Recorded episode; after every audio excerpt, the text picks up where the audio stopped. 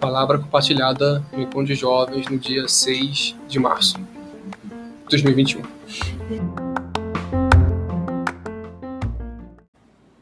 Amém, gente. É o nosso, o nosso primeiro encontro sobre fundamentação. Nós vamos falar sobre Jesus, sua vida e sua obra e sobre o Evangelho do Reino. Tá?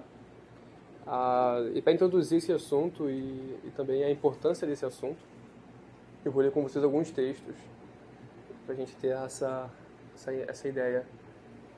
Então, 1 Tessalonicenses 2, 2. Mas apesar de maltratados e ultrajados em Filipos, como é do vosso conhecimento, tivemos ousada confiança em nosso Deus para vos anunciar o Evangelho de Deus em meio a muita luta. Ainda no segundo capítulo de, de, primeira, de primeira Tessalonicenses, do 8 ao 9, tá assim.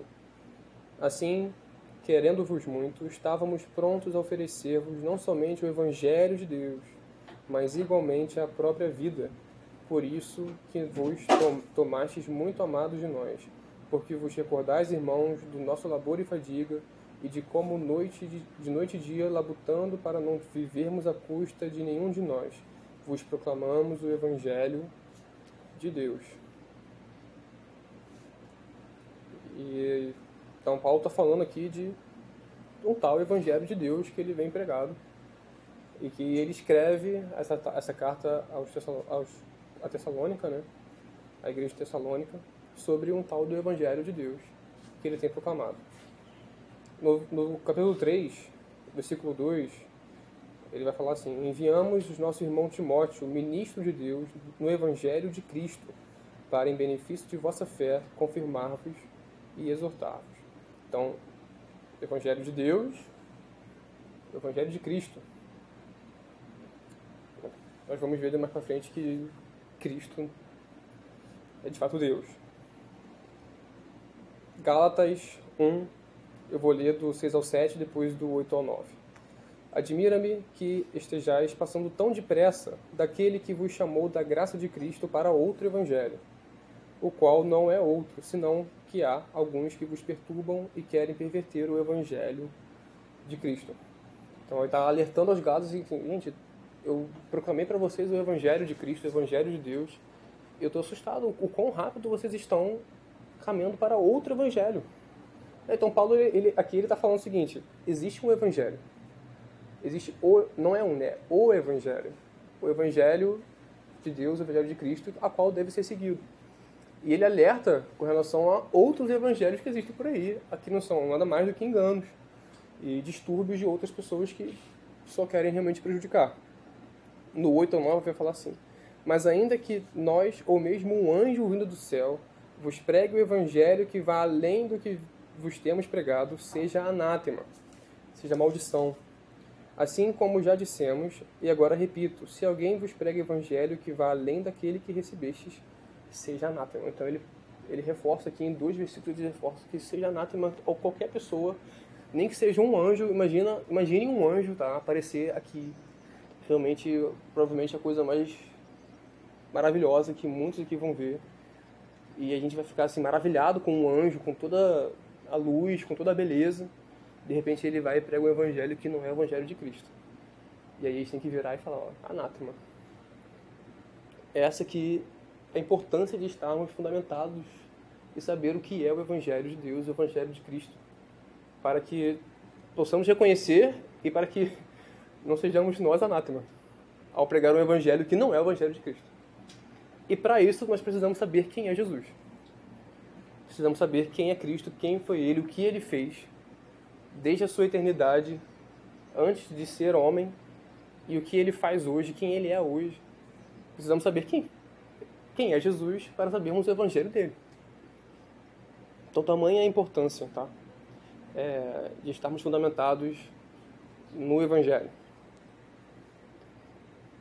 E quando olhamos a Bíblia, né, quando lemos a Bíblia, na verdade, né, e estudamos a vida de Jesus, nós podemos ver Jesus como, como se pudéssemos dividir em três fases.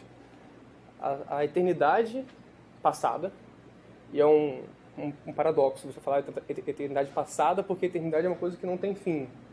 Mas eu quero dizer com, com eternidade passada é a eternidade de Cristo antes de se tornar homem. A segunda fase seria Cristo como homem, Cristo carne, e depois a eternidade de Cristo hoje e futura. Olá. Então a gente vai falar primeiro então sobre a eternidade passada, né? Cristo antes de se tornar Cristo antes de se tornar homem. Um texto bem conhecido nosso, João 1, do 1 ao 3. No princípio era o Verbo, e o Verbo estava com Deus, e o Verbo era Deus, e ele estava no princípio com Deus. Todas as coisas foram feitas por intermédio dele. E sem ele, nada do que foi feito se fez. Então, aqui, uma, uma característica de Jesus, né? que ele sempre esteve ali com o Senhor, com Deus. Ele sempre esteve ali presente. Deus, então Jesus Cristo, ele não foi criado, ele sempre existiu. Ele estava no princípio com Deus, ele era Deus. Jesus Cristo era Deus. Ele era o verbo, o verbo eterno. E e para outro texto que vem testemunhar isso também é João 17:5, que ele fala: "E agora glorifica meu Pai contigo mesmo, com a glória que eu tive junto de ti antes que houvesse mundo". Então Jesus tinha uma glória com o Pai, uma glória assim que ele, que ele sente falta, que ele fala aqui, glorifique meu Pai contigo mesmo, com a glória que eu tive junto de ti. Ele sente falta, ele, ele, ele sente falta dessa presença, dessa glória que ele tinha com o Pai dele, antes da fundação do próprio mundo. Então, Jesus, esse, esse ser, esse, o Verbo eterno presente, glorificado, o, o Deus ali, desde antes da fundação do mundo. E ele vivenciava essa glória junto com o Pai. Outra característica de Jesus nessa eternidade passada. Nós podemos ler lá em Colossenses, aí vai ser do 15 ao 17, não vou ler eles todos, mas ele vai falar que ele, ele é o Criador e que também ele é o primogênito da criação, a imagem do Deus invisível. E Hebreus, Hebreus 1, 2, também vai, vai outro versículo que vem testemunhar isso, que vai dizer que Jesus ele é o esplendor da glória e a exata expressão do ser de Deus. Então, em sua eternidade passada, quem era Jesus?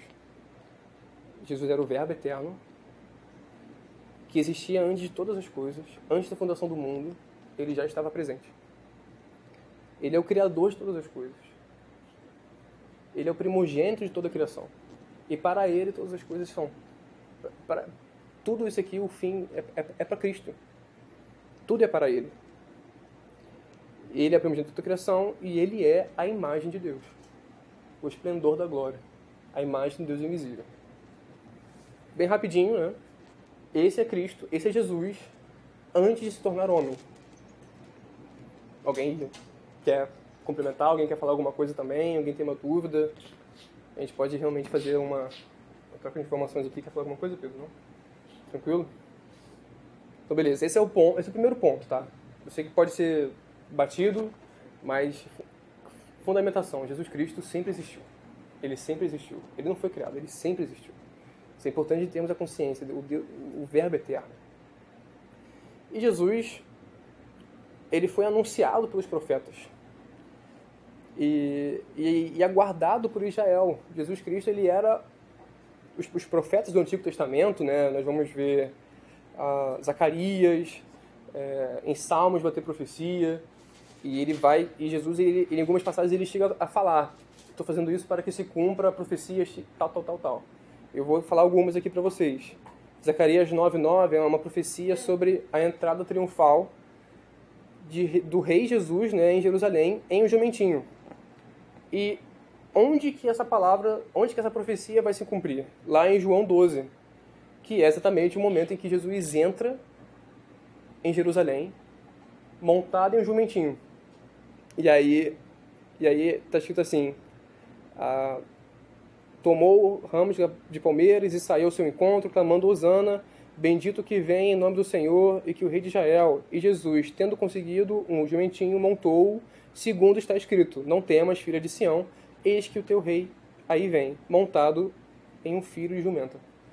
Então, aqui está uma profecia, aqui está uma profecia de, de Zacarias sendo cumprida na vida de Jesus. Uma outra profecia, lá em Salmos 22, profecia sobre a crucificação de Cristo, como que ele, o que aconteceria na morte de Jesus e a divisão das suas vestes. Eu não sei se vocês sabem, mas Salmos 22 ele é um salmo muito forte porque em Mateus e em Marcos, nos evangelhos de Mateus e Marcos, Jesus, eles, eles relatam a última fala de Jesus na cruz, que é: Meu Deus, meu Deus, por que me desamparaste?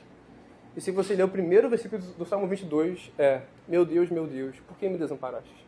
Salmo 22 é. Então, assim, se vocês acham que Jesus ali estava chateado com Deus, ele estava recitando a palavra ali e, e, e, falando: Eu estou cumprindo mais uma profecia aqui.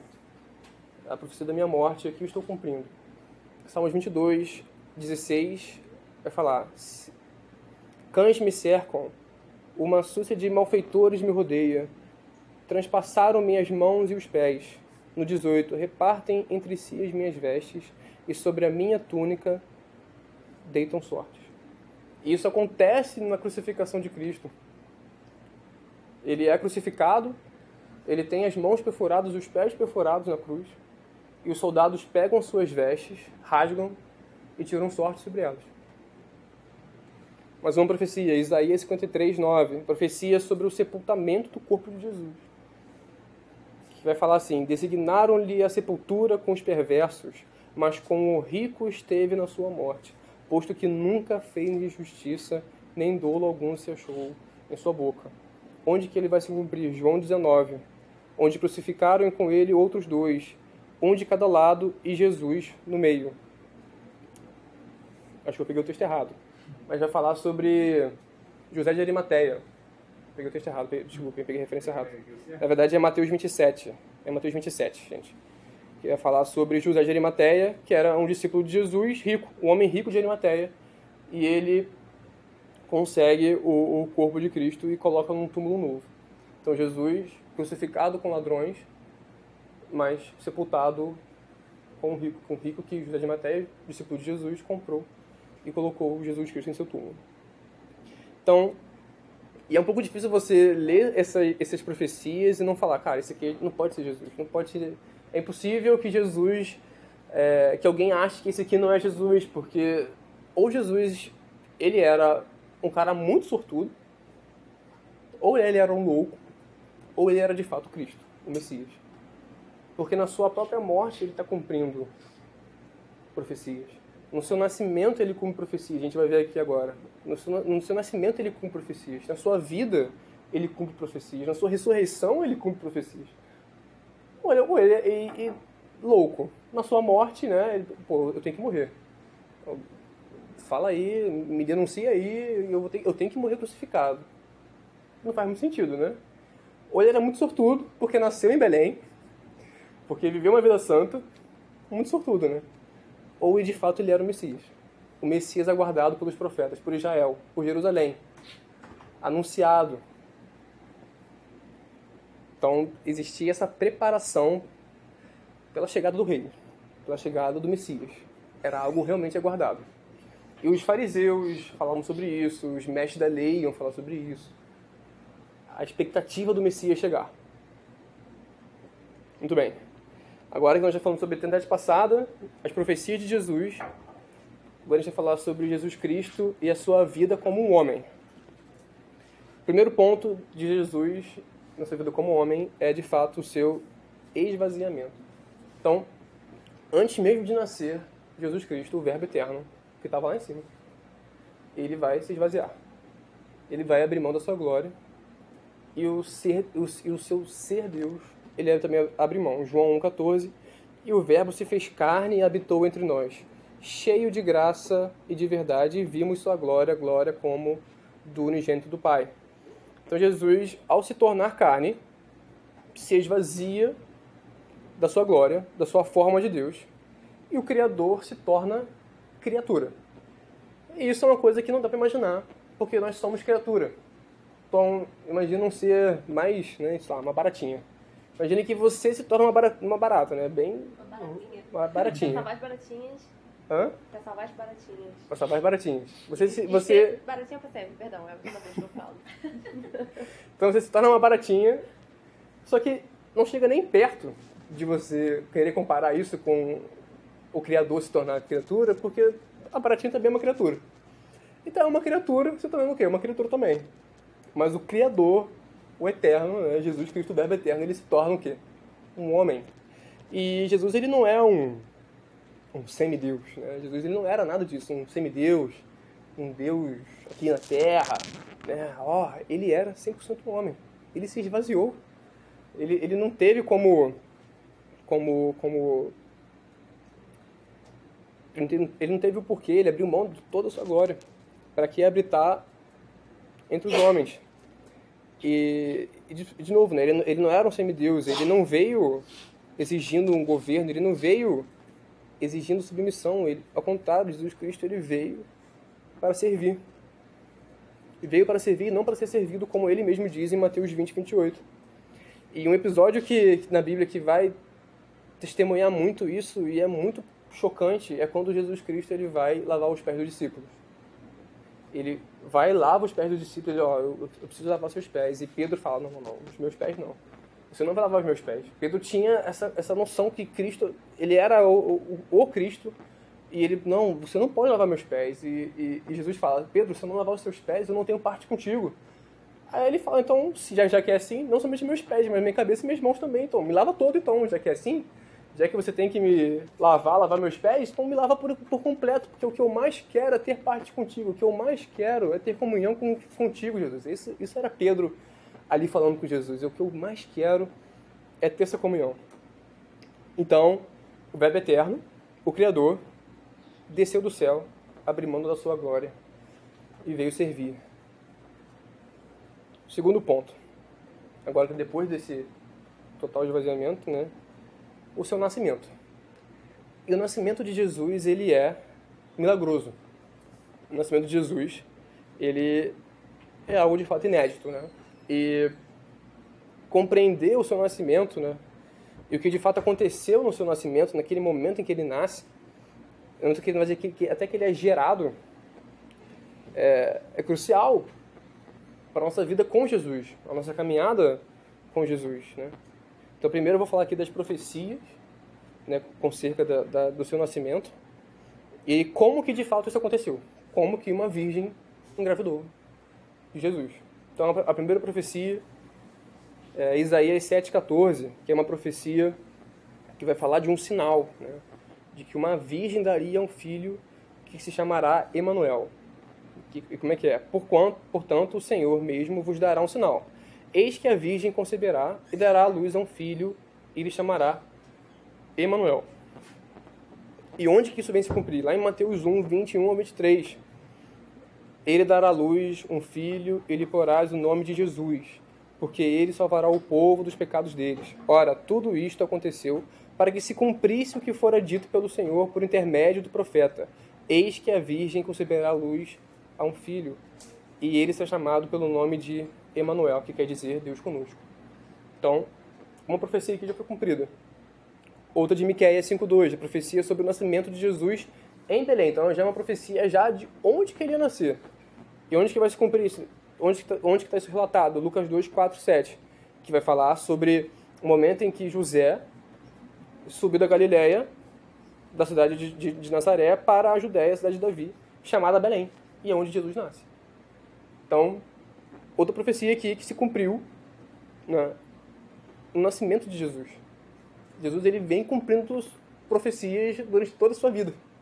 No seu nascimento, na sua vida, na sua morte, na sua ressurreição. Agora, como que isso veio acontecer? Como que uma virgem engravidou? Como que, como que pode isso, né? Isso não é natural.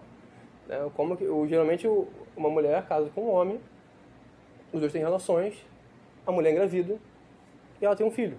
Esse, esse é o processo natural da coisa. Mas como é que pode uma virgem engravidar? Isso é um milagre.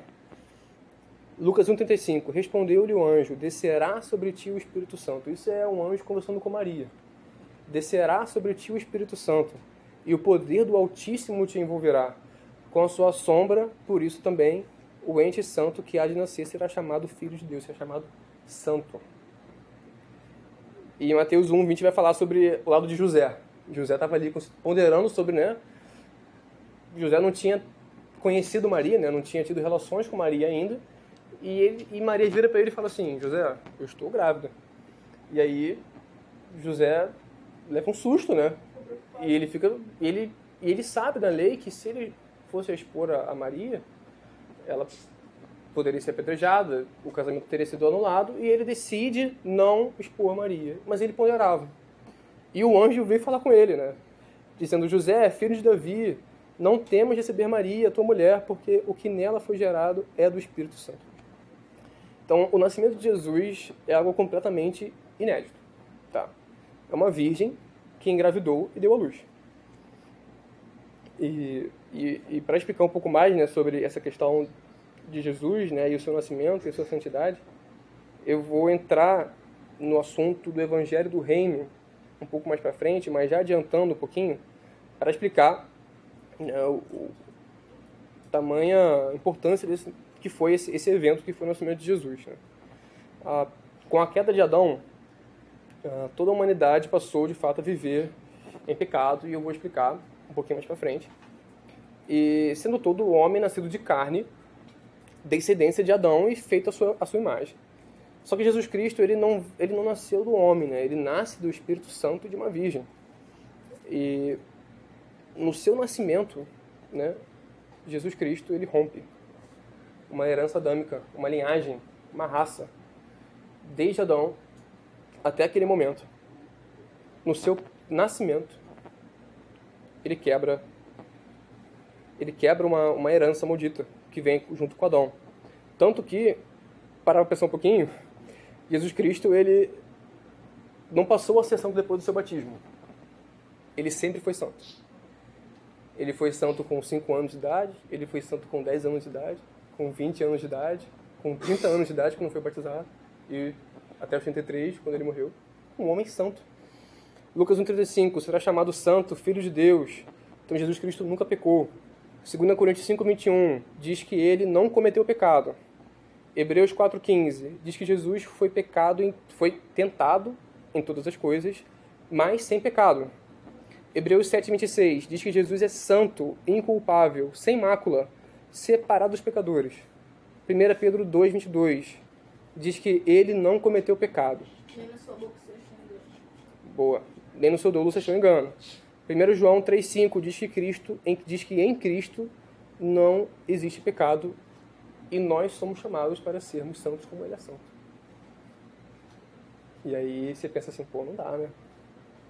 Não dá. Porque Jesus, né? Não, Jesus, ele é outro patamar, né? Ele, Jesus é.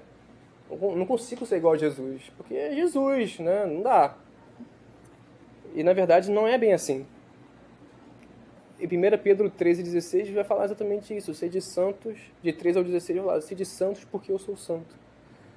E, e, isso não é nenhuma metáfora, isso não é nenhuma coisa assim, um desafio impossível de se fazer. Né? E para explicar isso, eu vou falar sobre Adão e o último Adão. 1 Coríntios 15, 45, 1 Coríntios 15, 45. Pois assim está escrito: o primeiro homem, Adão, foi feito alma vivente, o último Adão, porém, espírito vivificante. Então, quem foi Adão? Tá. Adão foi criado da terra e do sopro de Deus. Ali foi feita uma raça. O homem nasceu. O primeiro homem. O primeiro Adão. E acontece que Jesus nasce da terra, através de Maria, e do sopro do Espírito Santo, através do Espírito Santo. E ele fala que ele, o primeiro homem, Adão, foi feito homem vivente, e o último Adão, porém, é espírito vivificante. Então, o último Adão que ele fala aqui em 1 Coríntios 15 é Jesus. Jesus é o último Adão. Jesus é a última raça.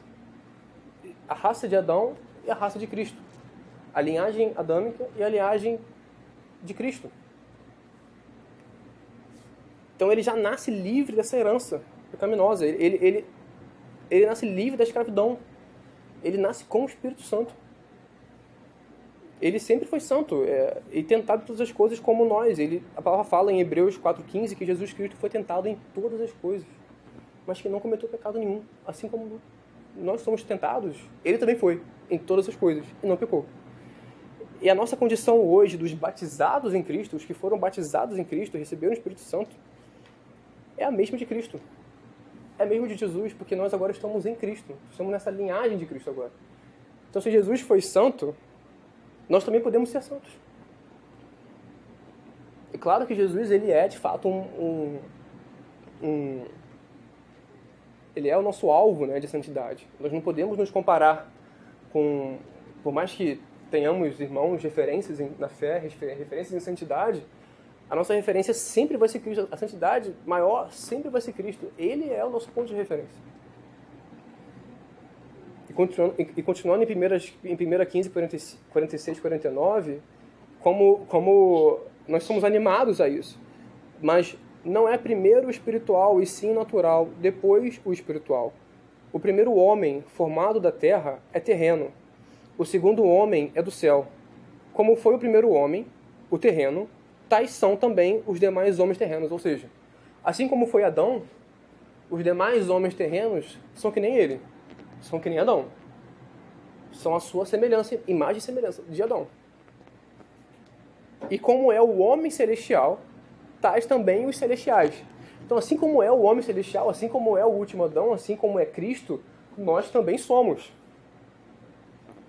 E assim como trouxemos a imagem do que é terreno, ou seja, na nossa, na nossa vida terrena, mundana, antes do nosso batismo, assim como nós trouxemos a imagem de Adão e vivíamos igual a ele, vivíamos conforme a sua semelhança, voltando ao texto, devemos trazer também a imagem do celestial. Então o que isso aqui quer dizer? Renovar nossa mente. Renovar nossa mente. Nós temos que trazer, devemos trazer a imagem daquele que é celestial, do último Adão, na nossa vida. E viver segundo ele, e viver igual a ele. Nós podemos fazer isso hoje. É possível. É possível viver uma vida santa com Jesus, em Cristo. Então nós temos aqui então dois pontos para entendermos como que Jesus nunca pecou. Né? Primeiro, no seu nascimento ele nasce rompendo a herança de Adão, com o Espírito Santo, como nós. E o segundo, ele nunca fez a sua própria vontade. Nós sabemos que, nós já vimos isso, né? Quando Jesus nasce, ele se esvazia da sua forma de Deus. Só que ele não para aí. Ele continua se esvaziando e se humilhando, deixando de fazer a sua própria vontade como homem para fazer a vontade e satisfazer a obra do Pai. E, e Jesus ele mesmo vai falar isso em João 4:34.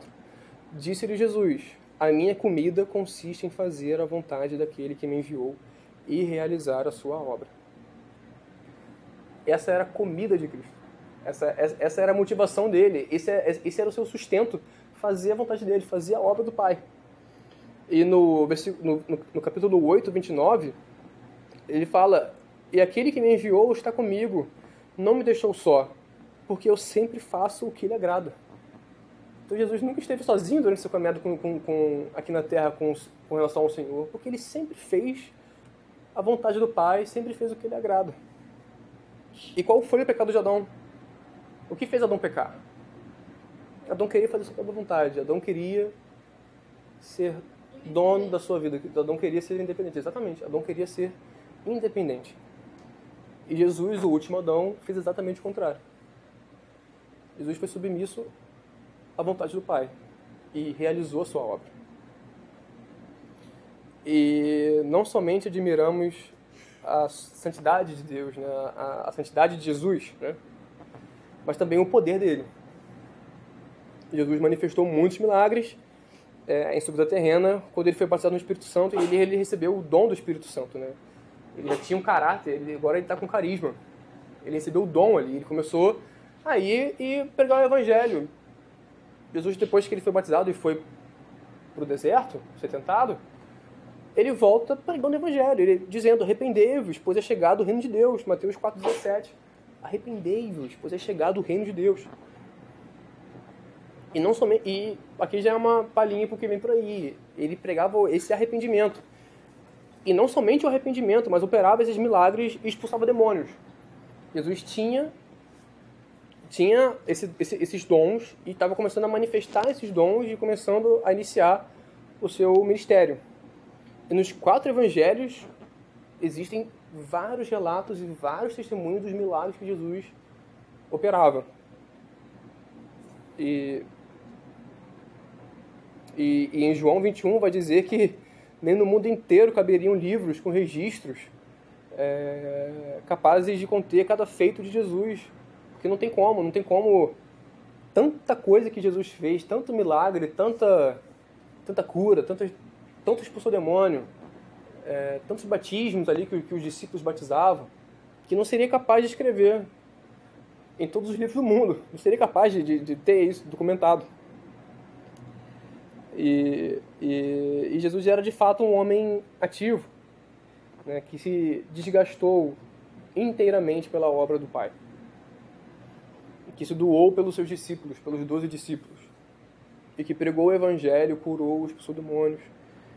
Jesus era incansável para, para realizar sua obra, a obra do Pai, pois esse era o seu alimento. Um ponto importante também, né, que Jesus ele não veio para mudar a lei ou para descumprir a lei. Ele veio para cumprir a lei. E isso ele vai falar em Mateus, em Mateus 5. Porque em verdade vos digo, até que o céu e a terra passem, nem um i tio jamais passará da lei, até que tudo se cumpra. Então, até que tudo se cumpra, a lei permanecerá firme. Ele veio para cumprir a lei, não para ah, não, agora estou debaixo da graça, né? Não tem mais lei. Não tem mais, agora eu posso pecar à vontade. Não, Jesus Cristo ele cumpriu a lei. E tem um texto que eu gosto muito porque testifica muito bem isso, que é Romanos 1, 5, 1 ao 5, Romanos 8, 1 ao 5. E eu gosto muito desse texto porque ele, olha só, agora pois, já nenhuma condenação há para os que estão em Cristo Jesus, porque a lei do Espírito da vida em Cristo Jesus te livrou da lei do pecado e da morte.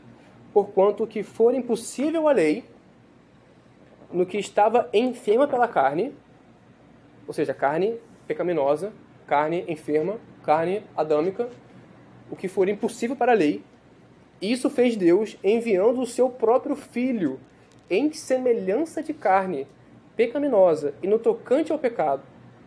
E com efeito condenou Deus na carne o pecado, a fim de que o preceito da lei se cumprisse em nós.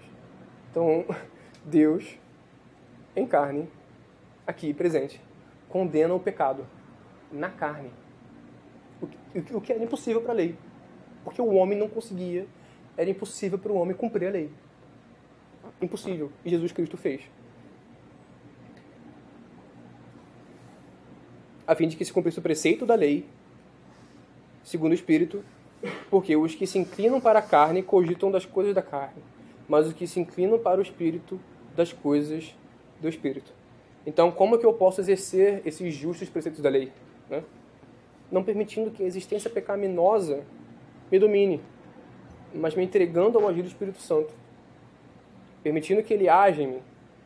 Ele que me capacita, o Espírito Santo me capacita a ser como Jesus é. E ainda sobre essa questão de Jesus Cristo é, e o alimento, né? o alimento dele era fazer a vontade do Pai. É, existem algumas passagens no Novo Testamento que, que, que uma delas é, não sei se você conhece a passagem quando ele fala com a mulher samaritana num poço. Ele vai num poço e está uma mulher samaritana tirando água. E aí ele fala, é, ele pede, uma, ele pede que, é, que, que ela tire um pouco de água e dá para ele. Ele fala, olha, mas não tem água. É, e aí ele fala, não, se, se você vier a mim, você terá água em abundância e fontes de água viva que jamais se esgotarão. E aí ela vira e fala, ué, como assim? É, esse poço aqui é de Jacó, nosso pai Jacó. Como que você pode dizer esse tipo de coisa? E aí ele vira e fala, quem beber desta água tornará a ter sede. Aquele, porém, que beber da água que eu lhe der, nunca mais terá sede. Pelo contrário, a água que eu lhe der será nele uma fonte a jorrar pela vida eterna. E aí o que a mulher fala? Senhor, dá-me dessa água para que eu nunca mais tenha sede, nem precise vir aqui buscá-la. Então, quando Jesus fala, eu sou a água viva, ela tinha essa ideia do poço aqui, né? E ela troca. Não, ele é a água viva. Ele, ele, é, ele é a fonte de vida eterna. Eu quero essa fonte, eu quero essa água.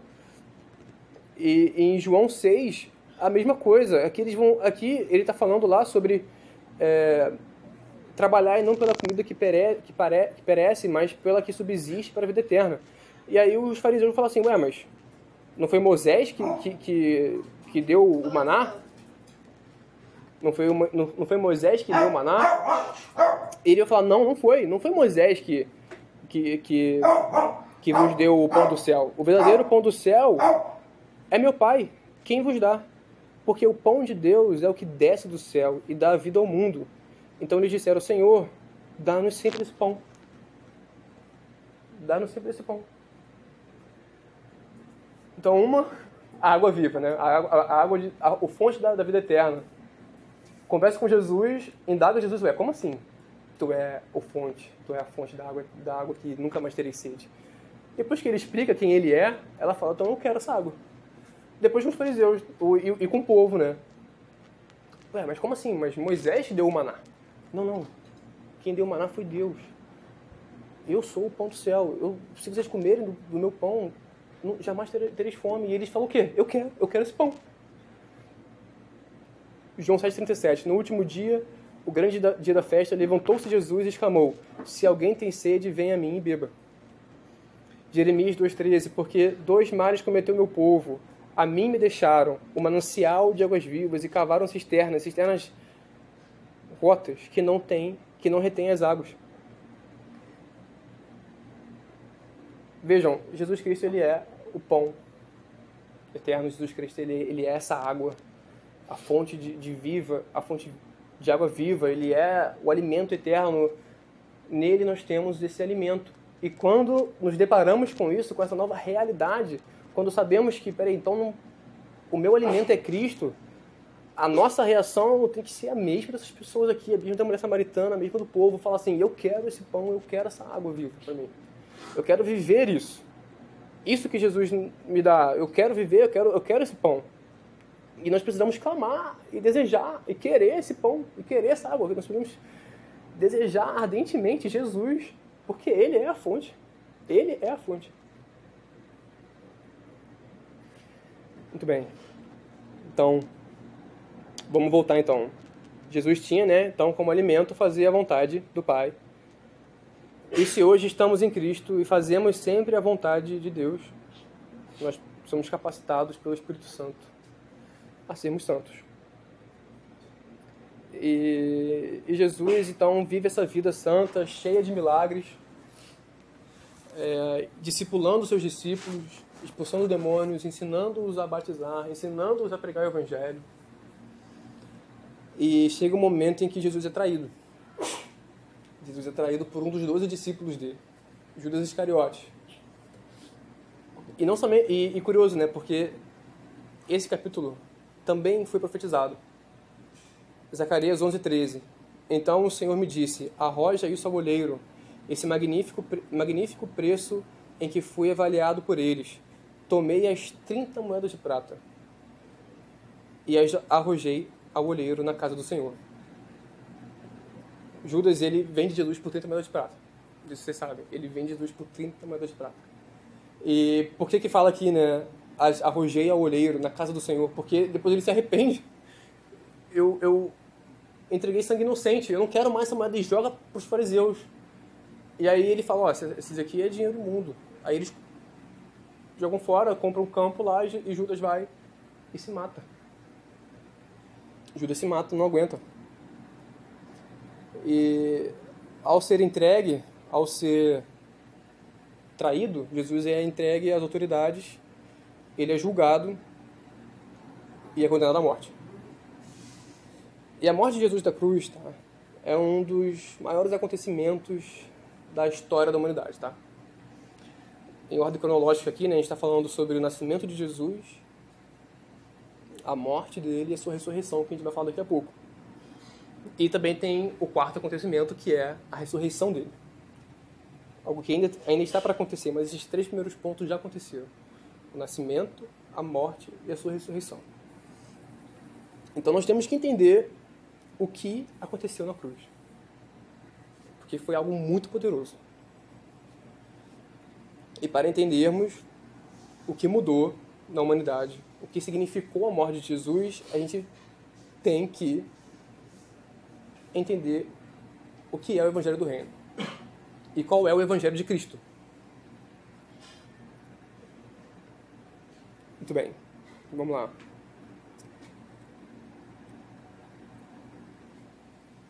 No princípio, lá em Gênesis, Deus cria o mundo.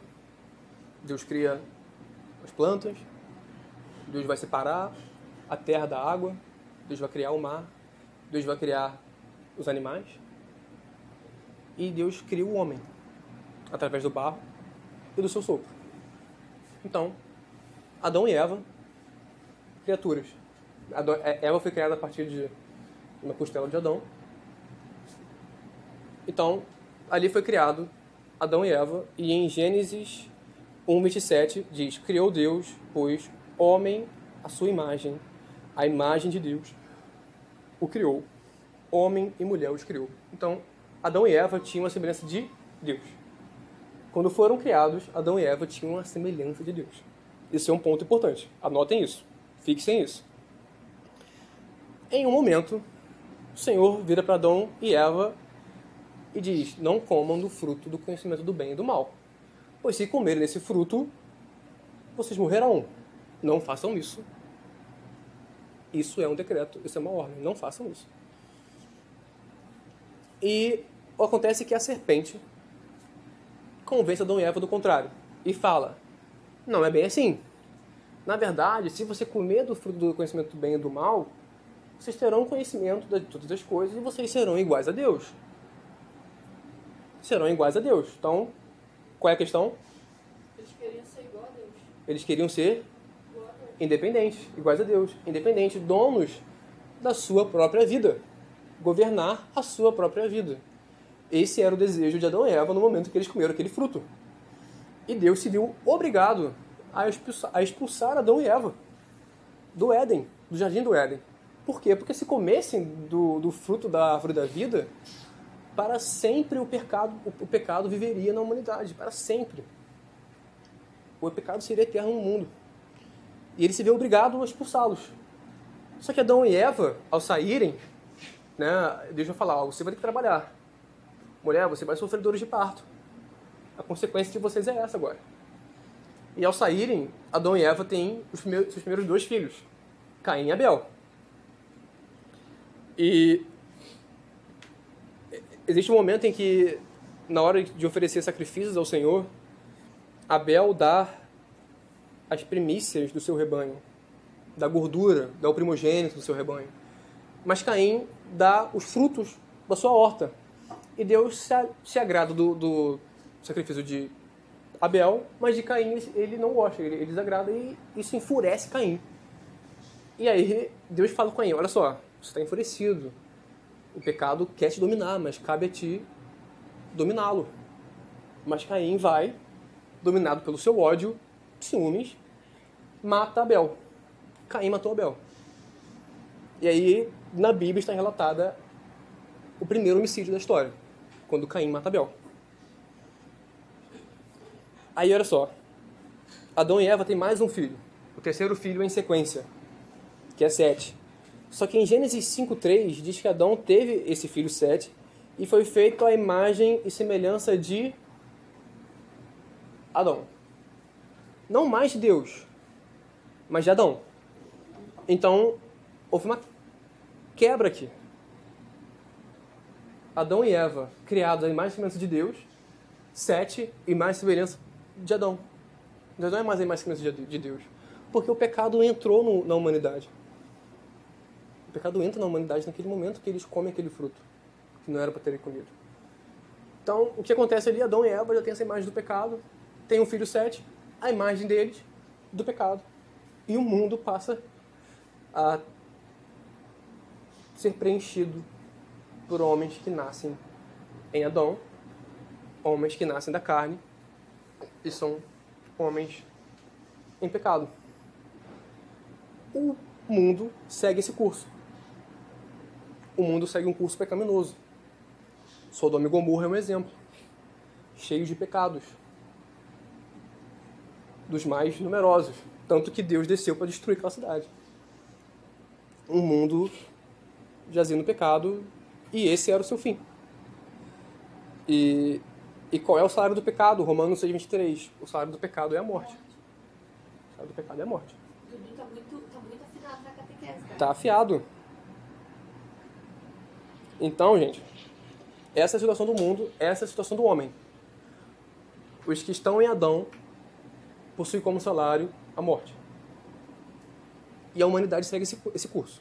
Não tem outra saída a não ser o inferno. O mundo está condenado ao inferno. O mundo se torna inútil para Deus. Os homens se, tornam, se tornaram inúteis para Deus. E assim, seguir. Aí é que entra o tal do Evangelho de Deus, o Evangelho do Reino de Deus, o Evangelho de Cristo. É nesse momento que ele entra.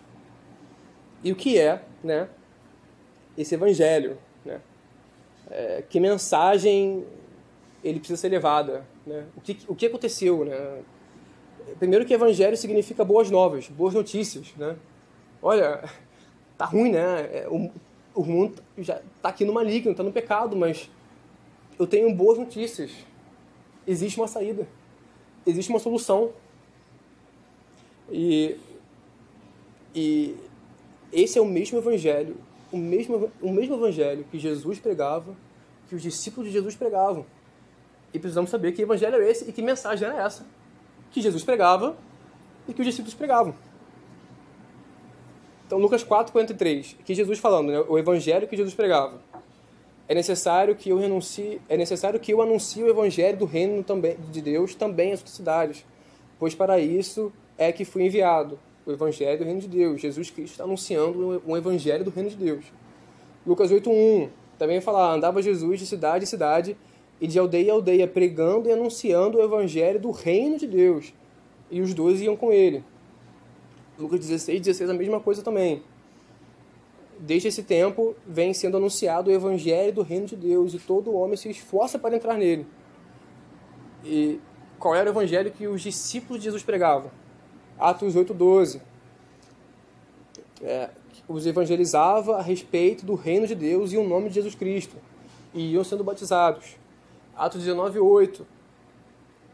Onde, é, falando, onde três meses Paulo frequentou a sinagoga, onde falava ousadamente dissertando e persuadindo com respeito ao Evangelho de Deus. Então, os discípulos de Jesus pregavam a mesma coisa, o mesmo Evangelho que Jesus pregava. E isso não é nenhuma coincidência. Esse é o Evangelho. Não existe outro Evangelho. Esse é o Evangelho. E, de novo, o Evangelho, boas novas, reino, significa reinado. E se existe um rei, se existe um reinado, se existe esse, esse lugar, né? De fato existe esse rei e temos que saber quem é esse rei. E esse rei, ele é Jesus. Então, quando anunciamos o Evangelho do Reino, anunciamos as boas novas do governo de Cristo sobre a vida do homem e anunciamos esse seu reinado. Esse é o Evangelho do Reino. Anunciar o governo de Cristo. E, e reino, reinado, né, um rei, nos lembra uma fortaleza, né, um castelo. E onde está esse rei, esse, esse reino? Onde, onde se localiza hoje esse reino? Né? É, Lucas 17, 20 e 21, Jesus está falando, não vem o reino de Deus com visível aparência, nem dirão, ei-lo aqui ou lá está, porque o reino de Deus está dentro de vós. Então, o reinado de Cristo, o, o, o governo de Cristo está em nós. Nós somos governados por Ele. Esse é o Evangelho. O Evangelho de Cristo, de Cristo é arrependei-vos. Arrependei-vos. Sabe, você, dono da sua própria vida, arrependa-se desse teu, desse teu, dessa tua independência e passe a ser governado por Cristo. O evangelho do reino é, é isso. Esse é evangelho que Jesus pregava. Ele não falava, olha, é, vem para cá porque os seus problemas aqui vão, vão acabar. Ou então você vai ganhar dinheiro a partir de agora, porque aqui né, os irmãos vão te ajudar. A mensagem era arrependei-vos.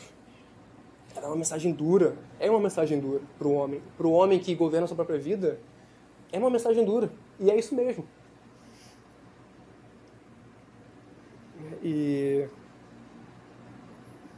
e, e em algumas passagens né, do Novo Testamento, vai falar, olha, crê que, crê que o Senhor é o teu, crê que Jesus é seu Senhor e serás salvo. Né? Aí a pessoa vai pensar o quê? Pô, então eu só tenho que crer que Jesus é meu Senhor e fechou. Fechou. Eu, eu creio que Ele é meu Senhor e eu não tenho que, que ser batizado, nem receber o Espírito Santo. Creio que Ele é meu Senhor. Só que o que significa a palavra Senhor? É do grego Kyrios, que significa dono de alguém. Quase que um escravo. É, é ser propriedade de uma pessoa. É ser dono de um escravo. Quando eu falo que Jesus é o meu Senhor, eu digo, ele é meu dono. Ele me possui, eu sou propriedade de Cristo. Então, dizer que ele é meu Senhor, não dá para você falar que ele é meu Senhor de uma forma leviana e dizer, não, não, eu creio que ele é meu Senhor, né? E eu sou salvo. Não. É crer que ele é meu dono. Eu sou propriedade exclusiva dele. Ele faz o que ele quiser comigo. Porque ele governa em mim. E Beleza, e, como que nós vamos então entrar nesse reino? Como que o homem consegue entrar no reino de Deus? E, eu, e tem uma passagem que Jesus deixa isso muito claro, né? Lá em João 3, 5, 6, diz assim: Respondeu-lhe, respondeu Jesus, em verdade, em verdade vos digo, quem não, desce, quem, não, quem não nascer da água e do Espírito não pode entrar no reino de Deus. O que é nascido da carne é carne, o que é nascido do espírito é espírito. Então, aqui em João 3, Jesus está conversando com Nicodemos. E Nicodemos era um mestre da lei, muito sábio. Ele ensinava, ele ele tinha uma fama, tá? Ele era realmente um cara muito conhecedor das escrituras. E ele tem uma conversa com Jesus. E ele fala, Jesus fala, né? É necessário nascer de novo.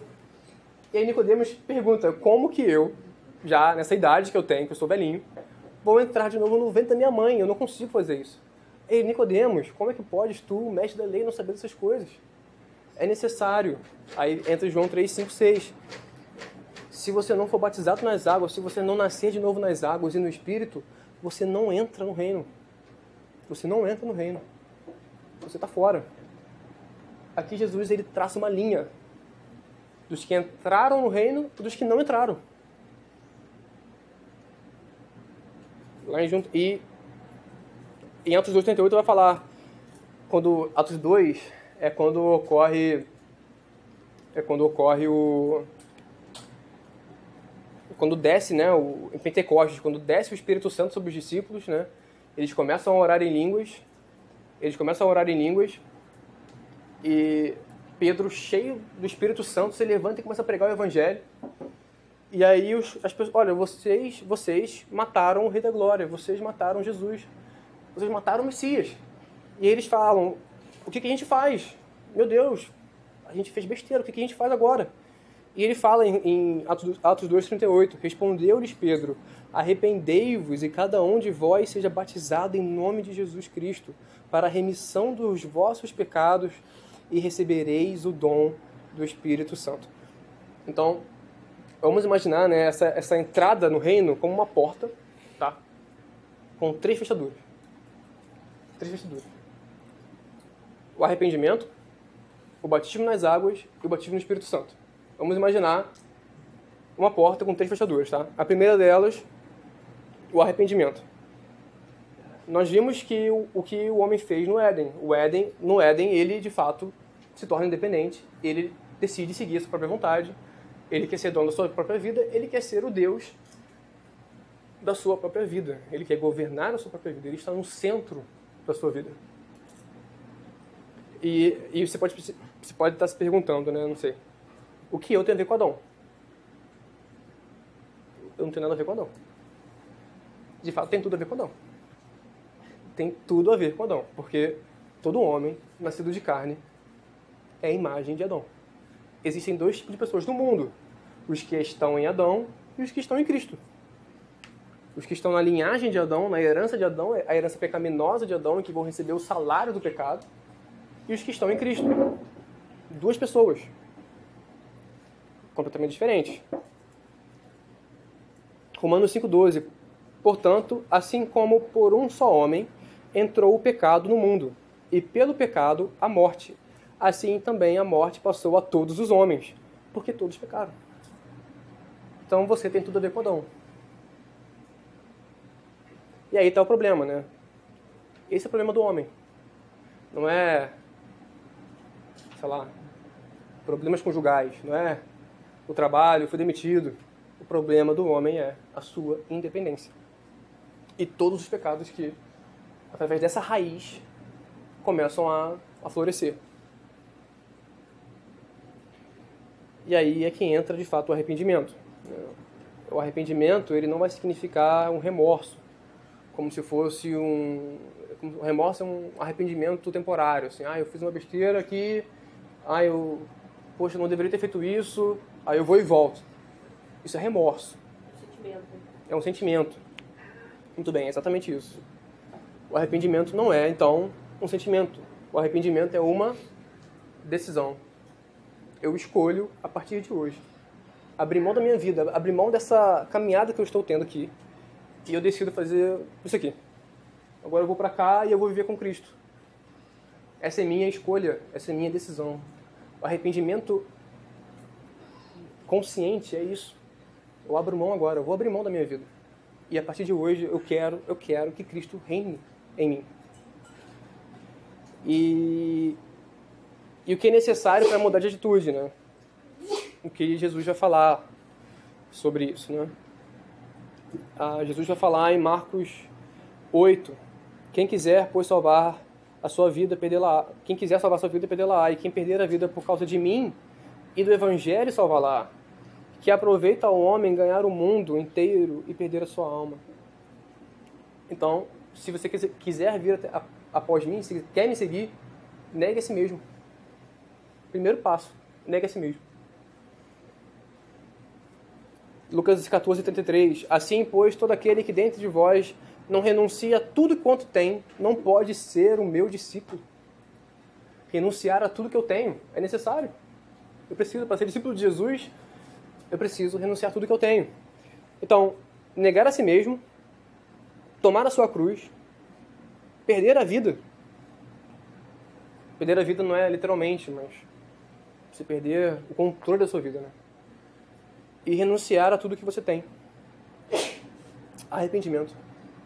A partir de hoje, quer saber? Eu estou vivendo aqui minha vida aqui e agora eu vou seguir Jesus. Arrependimento. Algum? Alguém quer falar alguma coisa sobre arrependimento? Posso falar? É... Fala. Eu, eu, é isso aí. Vou, não vou não. Só queria acrescentar um negócio que dos três pontos que você falou, do batismo, do arrependimento e do, dos dons do Espírito, né, o batismo ele é um só. Você vai batizar uma vez e acabou. O Espírito também. Ele, você vai receber ele uma vez e o dom do Espírito ele é irrevogável. O arrependimento, você vai se arrepender uma vez, mas você vai cair de novo. E isso não quer dizer que você não estava arrependido, que você fez tudo errado no início e tal. Então, o arrependimento, ele diferente do resto, ele é algo diário na nossa vida. Assim, a vida do discípulo é uma vida de arrependimento. A vida do discípulo não é uma vida de batismo, não é uma vida de receber o dom do Espírito, mas ela é uma vida de arrependimento. Né? Essa é o, eu acho que seria talvez o, o grande desafio da vida do discípulo, ele entender que ele tem que viver uma vida de arrependimento. Porque, por mais que nós deixemos de viver, de, de sermos é, filhos de Adão, a gente ainda tem, a gente ainda é homem. Né? A gente está vivendo um processo de santificação e a gente não foi glorificado ainda, então a gente ainda é homem. E até esse dia chegar, e que as nossas esperanças estejam nesse dia, a gente vai viver uma vida de arrependimento eternamente, né? Então, eternamente não. Até esse dia chegar. Exatamente o oposto de eternamente, tem um fim. Mas até lá a gente vai viver uma vida de, de É. arrependimento. É só um detalhe, né? É, assim, de fato, um, um novo convertido, ele precisa realmente receber essa certeza, essa fé. Mas aquela coisa, né? De fato, somos capacitados a sermos santos. E a palavra vai falar, né? Se, se pecar, né? Se pecar, não quando, mas se pecar, confesse. Confesse o seu pecado. No Antigo Testamento, o Pedro falou sobre isso, né? Eu vou abrir um parênteses da antiguidade, né, lá no, no, Antigo Testamento, quando você pecava, para você né, ser livre, você tinha que fazer um monte de coisa, tinha que pegar o cabrito, tinha que sacrificar, tinha que montar uma fogueira, tinha que pegar o sangue, a gordura, o linho, tinha todo um ritual, né, para você matar um, um sangue inocente ali, né, pelo, pelo seu pecado. Hoje, hoje basta confessar. Não que isso seja agora um incentivo para você pecar, mas você se, você confessa os seus pecados, você se arrepende e você vai e não vai, vá e não peques mais, né? Como Jesus disse, vai e não peques mais. Então, muito bem pontuado, Pedro. Obrigado. Zé de aprova. Zé de aprova. Ele falou amém. Aí a segunda fechadura agora, o Pepe falou sobre o batismo, né? Que é exatamente agora o batismo em Cristo. E por que que o batismo em Cristo ele é importante? Por que, que o batismo em Cristo ele não é um ritualzinho qualquer? Ele não é um, uma, uma confissão pública da sua fé? Olha, gente, eu, eu, eu creio em Deus. É, olha, eu, eu levantei minha mãozinha aqui e agora eu, né, eu, eu faço parte da igreja. Né? Não é um sente aqui no banquinho, né? não é, é nada dessa coisa toda, né? Na verdade é muito mais. Não significa essa, essa, essa, essa esse levantar a mãozinha, não significa mostrar para todos agora que você está ali. O batismo em Cristo, ele ali ocorre um milagre genético. No batismo em Cristo, no batismo nas águas, ocorre um milagre genético. E eu vou ler só. Eu tenho vários textos que vão falar sobre o batismo, né? Eu vou ler um aqui que que vai falar o seguinte, Romanos 6 do 3 ao 6, tá? Depois eu vou disponibilizar esse texto que que vai ter todas as referências, vão ter mais textos aí, mas eu vou ler esse aqui que já resume. Romanos 6, 3 ao 6. Ou porventura, ignorais que todos nós que fomos batizados em Cristo Jesus, fomos batizados na sua morte. Fomos, pois, sepultados com ele na morte pelo batismo, para que, como Cristo foi ressuscitado dentre os mortos pela glória do Pai, assim também andemos nós em novidade de vida, porque se fomos unidos com ele na semelhança da sua morte, certamente o seremos também na semelhança da sua ressurreição. Sabendo isto, que foi crucificado com ele o nosso velho homem, para que o corpo do pecado seja destruído, e não sirvamos o pecado como escravos. Em outra rapidinho, né, vai falar que no batismo nós somos revestidos de Cristo. Né? E no batismo nós estamos livres do que? Dessa, dessa herança, dessa condenação, somos justificados. Mas a presença, como Pedro falou aqui, a presença continua. Aí Paulo vai falar, pô, tem uma lei aqui que eu tenho, tenho alguma coisa meus, no, no, nos meus membros, existe uma lei do pecado aqui que, que, que o meu corpo quer pecar e ele está militando contra que o Espírito Santo que eu quero ser santo. Como que é isso? Poxa, eu fui batizado em Cristo e mesmo assim a minha carne quer pecar, minha carne quer, sabe assim, pô, é preguiçosa, eu sou preguiçoso, eu sou orgulhoso, caramba, minha carne não se converte, a sua carne não se converte. A sua carne não se converte, porque somos carne ainda. Somos justificados em Cristo. Recebemos esse perdão. A nossa carne continua sendo carne. E quando que nós vamos nos ver livres desse, dessa carne pecaminosa, estragada? Quando Jesus voltar. E seremos glorificados. Receberemos novos corpos, corpos glorificados. E aí sim, acabou. Aí é para glorificar, como é é? glorificar de pé a igreja, porque acabou isso aí. Agora nós somos novidade, novos corpos, corpos glorificados. Então, no batismo, milagre genético. Estávamos em Adão, matamos o velho homem. Matamos o velho homem. Esse Adão, esse Joseph Adão, esse Gustavo Adão, o Paulo Adão, morreu nas águas. Agora é Cristo. Ressuscitar com Cristo. Morremos, morremos no batismo, morremos com Cristo. Nós morremos ali. O velho homem morreu. Está ali afogado nas águas, acabou. Ele vai querer voltar? Vai. A carne está aqui ainda, militando contra o espírito. Mas nós somos capacitados a partir de hoje. Capacitados a partir de quem? A partir do Espírito Santo. A vida, a vida em Cristo. Recebemos o Espírito Santo e esse é essa é a terceira chave, a terceira fechadura. O batismo no Espírito Santo. Não, mentira. Antes eu quero só falar rapidinho, né, algumas alguns detalhes, né?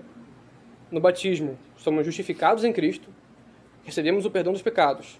Nós já lemos Atos 2:38. Somos lavados e purificados. Atos 22:16 somos salvos, Marcos 16, 16 e 1 Pedro 3, 21. Somos introduzidos no corpo de Cristo, que é a igreja. Isso está em 1 Coríntios 12, 13. Então, o batismo de Cristo, em Cristo, o batismo nas águas, é de fato um, um milagre. E ele é crucial. Jesus Cristo já falou: se não, se não nascer de novo nas águas, você não entra. Terceiro batismo, então. O terceiro ponto, terceiro. Só tem um batismo. Tem um batismo. Terceiro ponto.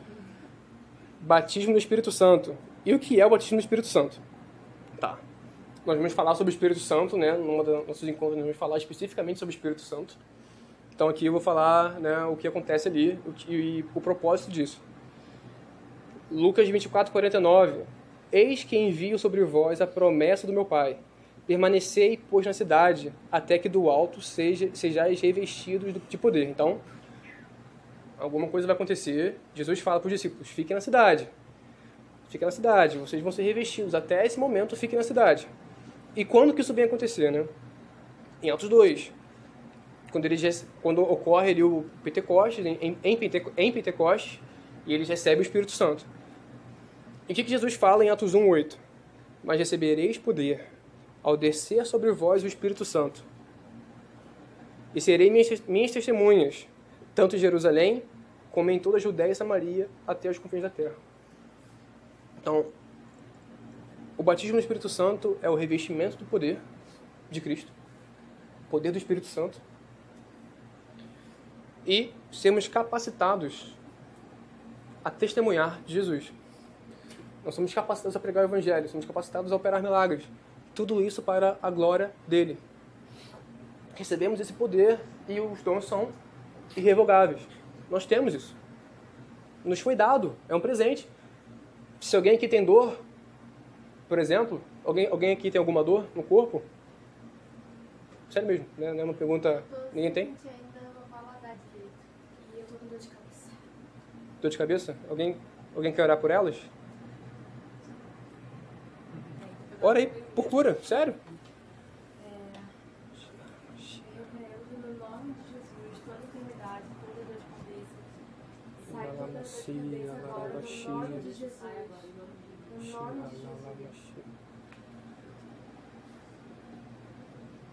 Melhorou?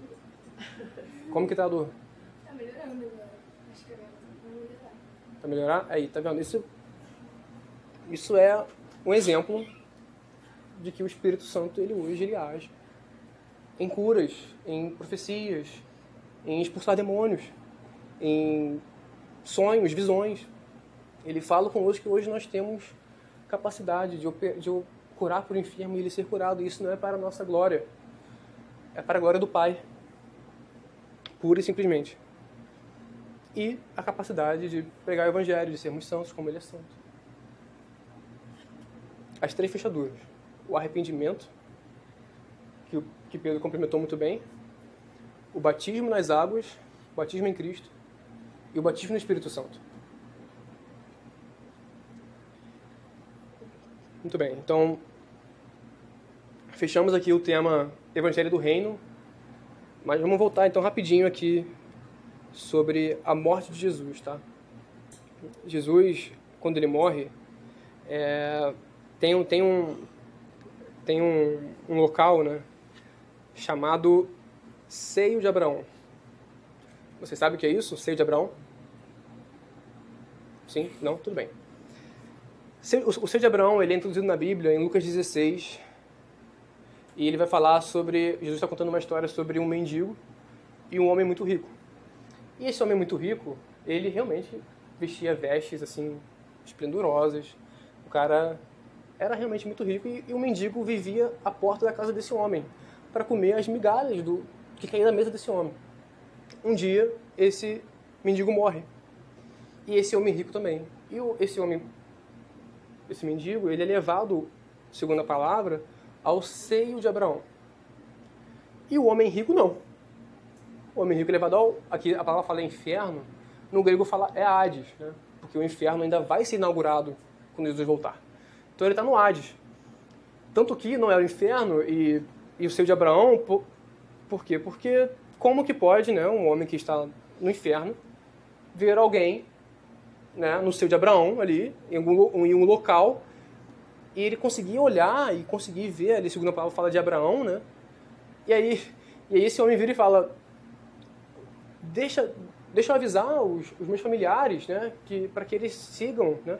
Deixa eu voltar pelo menos. Ele: Olha, se vocês não ouviram a palavra, eles não vão acreditar em você. Então, existia um, existe um local chamado Seio de Abraão, onde ali estavam alguns homens que morreram antes da vinda de Jesus. Segundo o coração Hã? de Deus. Isso, segundo o coração de Deus. Homens justos. Seja, Abraão são pessoas que viveram segundo o coração de Deus. E quem está fora é quem não viveu segundo o coração de Deus. Vou repetir só para estar gravando. A Alessandra falou que, de fato, homens segundo o coração de Deus, homens justos, e iam para esse lugar, seio de Abraão. E em 1 Pedro 3 diz que quando ele foi morto, ele foi e pregou aos espíritos em prisão. Então ele vai e prega o evangelho lá, lá embaixo, lá no seio de Abraão. Ele prega o evangelho lá. Em Efésios 4, quando, quando Jesus sobe às alturas, ele levou cativo o cativeiro. Então Jesus ele, ele vai lá, tá?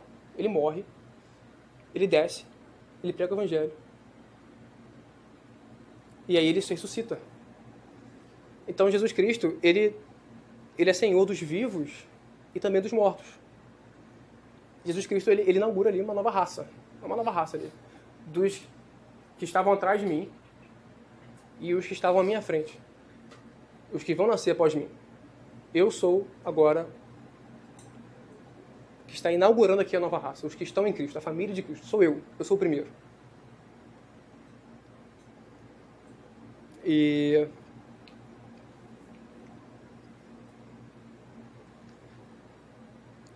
Então essa foi a morte de Cristo. Né? A morte de Cristo, antes de falar sobre a sua ressurreição, na sua crucificação,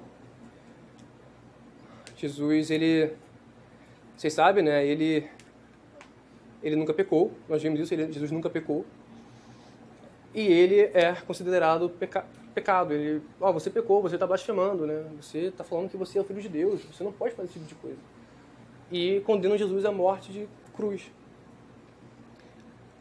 Tem uma passagem de Jesus Cristo em Getsemane em que Jesus ele chega a suar sangue.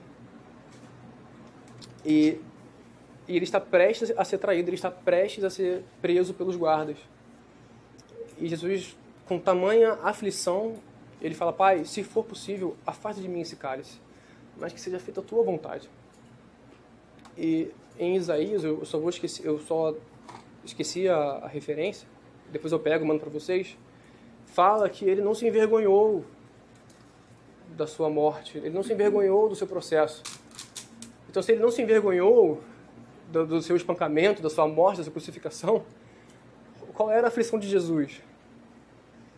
Ser afastado do Pai, ser, ficar longe dele.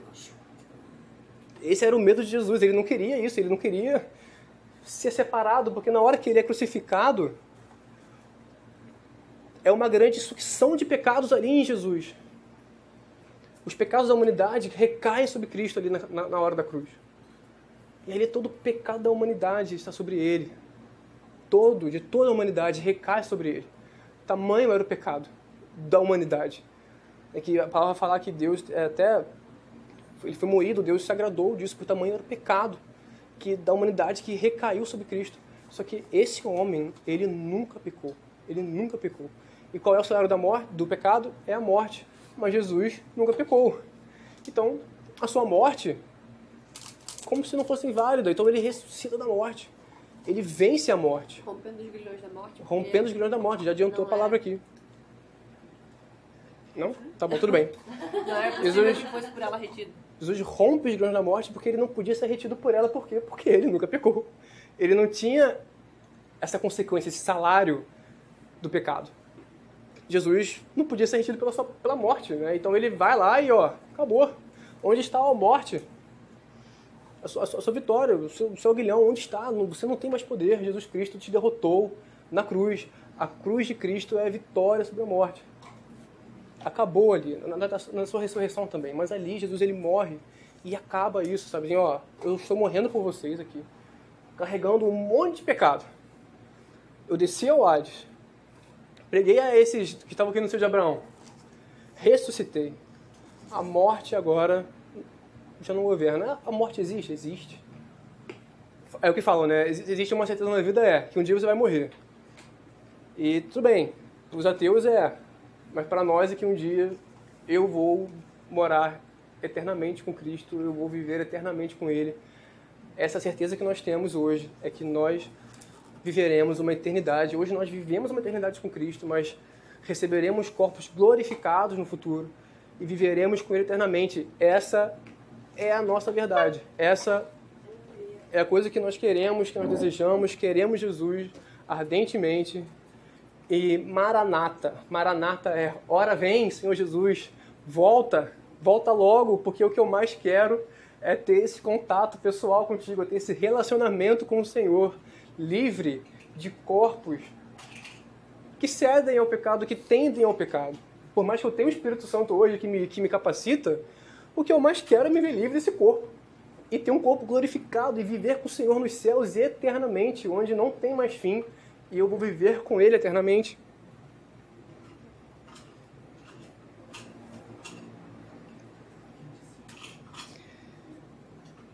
Então, já voltamos então, é, falamos, a Gabriela falou, né, sobre rompendo os grilhões da morte, e isso está em Atos 2, 24, ao qual, porém, Deus ressuscitou rompen- rompendo os grilhões da morte, porquanto não era possível fosse ele repetido, retido por ela. Jesus ressuscitou da morte. Beleza. E hoje, tá? E hoje? Onde Jesus está?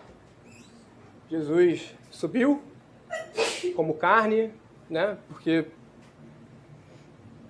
porque Jesus, ele, ele quando ele ressuscita e ele aparece, né, aos seus discípulos, ele ressuscita em carne, porque ele morre como um homem e ressuscita como um homem. É necessário que é, era necessário que fosse pelo meio da carne também.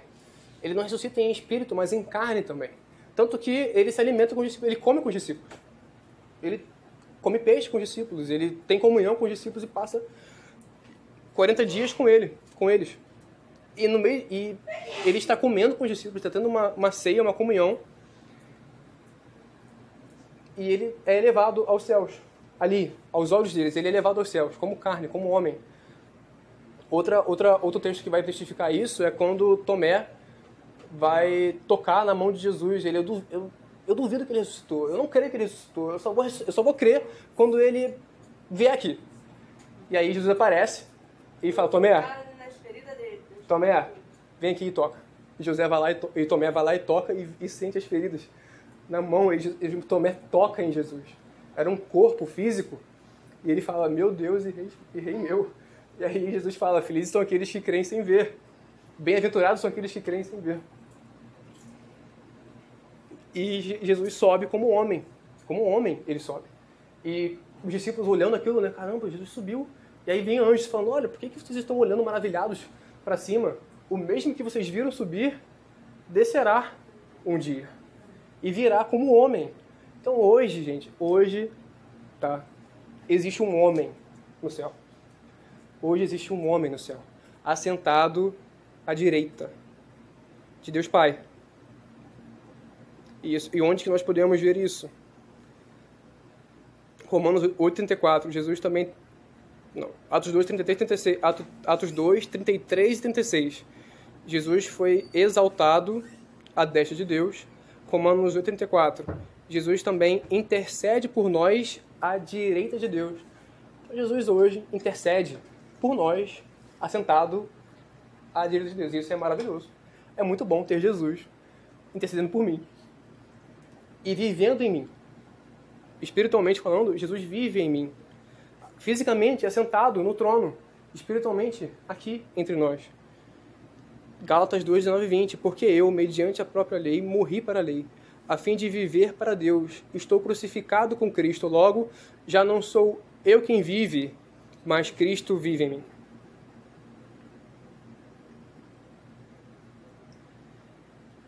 E como disse o anjo, Jesus um dia voltará. Ele voltará. E a volta de Jesus vai implicar em muitas coisas.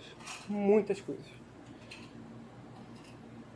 E eu vou, list... eu vou falar, eu vou só dar as referências e depois eu vou passar para vocês esse documento, né?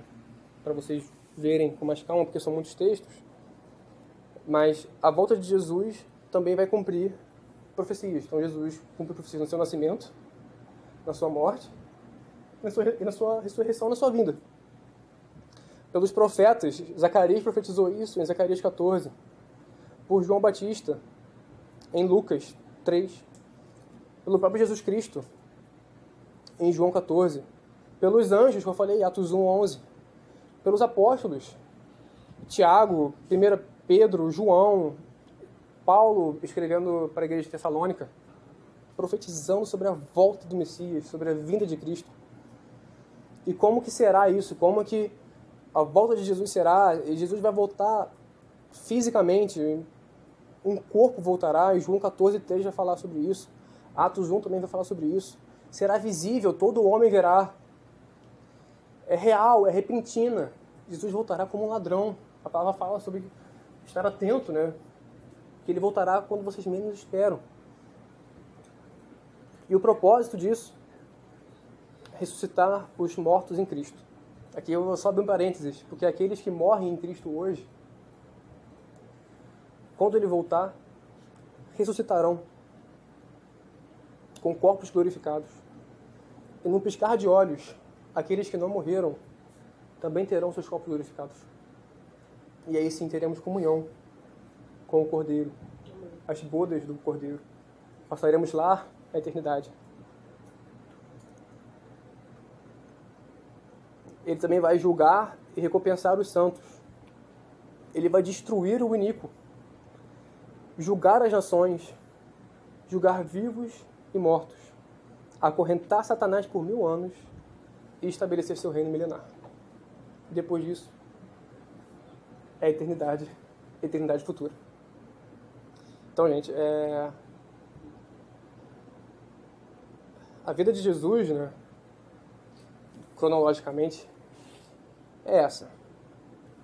Segundo a Bíblia, que é a nossa fonte de verdade.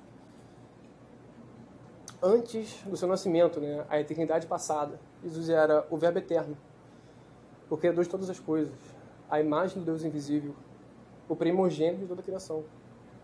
Jesus, como homem, ele se esvaziou da sua glória, ele se esvaziou do ser Deus.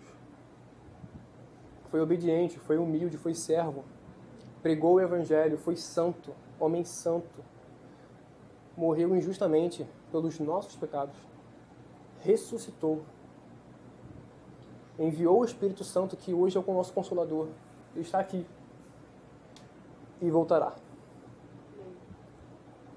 É, esse, isso é o que nós cremos, esse é o fundamento da vida de Cristo.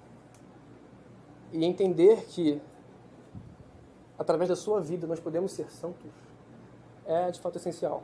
Hoje nós somos santos, nós podemos ser santos. Porque nós somos como Cristo hoje. 1 Coríntios 15, trazer a imagem do que é celestial. Ao, ao, nós lemos né, ao que era carne, que trazia a imagem do homem carnal, trazer a imagem do homem celestial. Trazer isso, reconhecer isso, eu quero ser que nem ele. E também com a questão do evangelho do reino, saber pregar o evangelho do reino, saber o que é o evangelho do reino. Saber que eu preciso me arrepender, saber que eu preciso me esvaziar, saber que eu preciso sair do centro da minha própria vontade e colocar Cristo, e ele vai governar minha vida. Já não será mais a minha vontade, mas a vontade dele. E ser batizado nas águas, e ser batizado no Espírito Santo, e viver uma vida com Cristo, e viver hoje a eternidade, porque a eternidade é conhecer a Cristo. Alguém, alguém quer complementar? Alguém quer falar mais alguma coisa? Vocês podem falar à vontade. Não? Dúvidas? Sempre tem. Tem um que explica, meio que resume tudo isso, né, que é Romanos 5.12, que fala, portanto, da mesma forma, como o pecado entrou no mundo por um homem, e pelo pecado a morte, assim também a morte veio a todos os homens, porque todos pecaram. Então, só exemplificando o que Joseph estava falando sobre como como Jesus ele, ele não podia ser, ser vencido pela morte, né? Porque ele não pecou, né? A morte ela entrou pelo pecado. Jesus não tinha pecado. Então essa foi a razão né? de Jesus não ter, não ter sido retido por ela. Aleluia.